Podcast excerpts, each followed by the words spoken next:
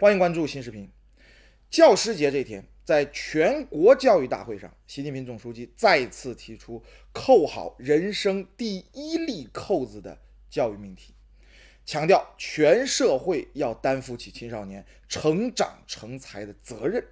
青少年时期是一个人价值观形成和确定的关键时期，营造什么样的社会环境，树立什么样的价值导向非常重要。近年来，中国梦深入人心，社会主义核心价值观和中华优秀传统文化广泛弘扬，正风反腐，激浊扬清，都为青少年的健康成长提供了价值正能量，营造了不断好转的社会环境。但也因正视一些错误价值观依然暗流涌动，一些歪风邪气依然有其市场，比如。有的网络平台综艺节目信奉娱乐至上、流量为王，不断编织一夜成名、一夜暴富的神话；有的人热捧一些外表光鲜、缺乏品质的所谓偶像啊、网红，博取眼球，谋取商业利益；有的网络游戏存在低俗暴力倾向，打着虚拟世界的旗号歪曲历史、恶搞英雄；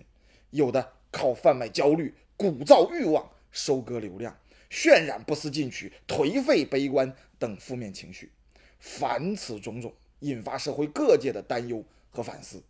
教育是立德树人的事业，这个德既是指个人的私德，也是指社会的公德大德。让青少年踏踏实实修好品德，成为有大爱、大德、大情怀的人，家庭、学校、政府、社会都有责任。